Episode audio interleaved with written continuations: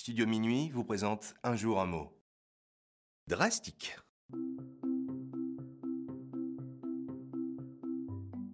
Aujourd'hui, notre mot du jour est drastique, qui s'écrit comme ça se prononce.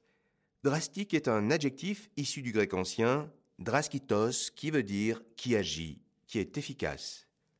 On peut définir drastique ainsi, qui est très efficace ou qui est radical.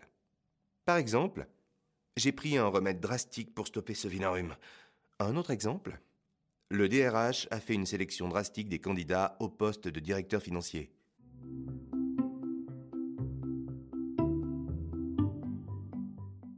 Il existe plusieurs synonymes approchant du mot drastique. En voici quelques-uns.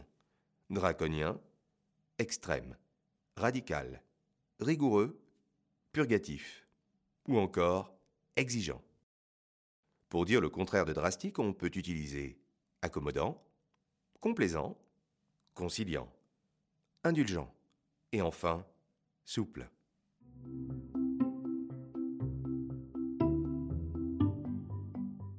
Dans la culture pop, en 2001, Akhenaton, le rappeur du groupe IAM, écrivait la chanson James, où on pouvait entendre les paroles suivantes. Chacune de mes apparitions fut drastique, que dis-je radical, 84 électrobits dans le Walkman.